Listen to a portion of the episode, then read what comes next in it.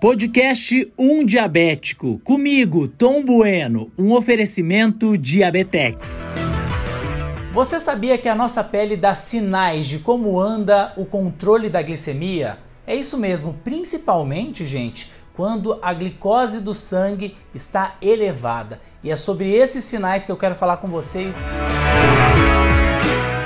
Olá pessoal, sejam bem-vindos. Primeiramente eu quero agradecer o creme Diabetex, esse creme pensado para a pele dos diabéticos, meu companheiro inseparável com 10% de ureia, um creme que deixa a minha pele protegida, macia e atende todas as necessidades de quem convive com diabetes. E o creme Diabetex acredita na informação. E agora eu quero compartilhar com vocês os sinais que a pele dá em relação ao diabetes. Olha só, pele ressecada. Você já olhou para a sua camiseta e viu parecendo uma caspa, um farelo?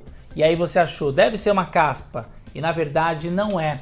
É uma pele ressecada, né, que acaba soltando aquele farelo. Aquilo merece uma atenção porque pode ser um sinal de diabetes descompensado. Manchas escuras e aveludadas, tanto no pescoço quanto no cotovelo, também podem ser um sinal de diabetes descompensado. Se você também perceber manchas vermelhas ou amarelas na região da canela, fique bastante atento, porque pode ser um sinal de glicemia alterada. Elas tendem a ficar por mais de um ano, são persistentes ali naquela região.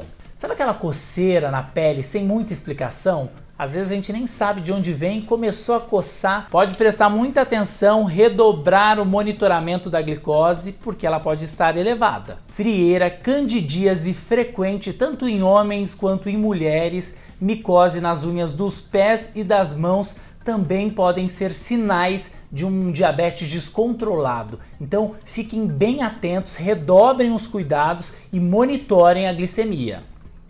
Esses são alguns dos sinais que a nossa pele pode dar em relação ao diabetes. Beijo, boas glicemias e até a próxima. Tchau, tchau.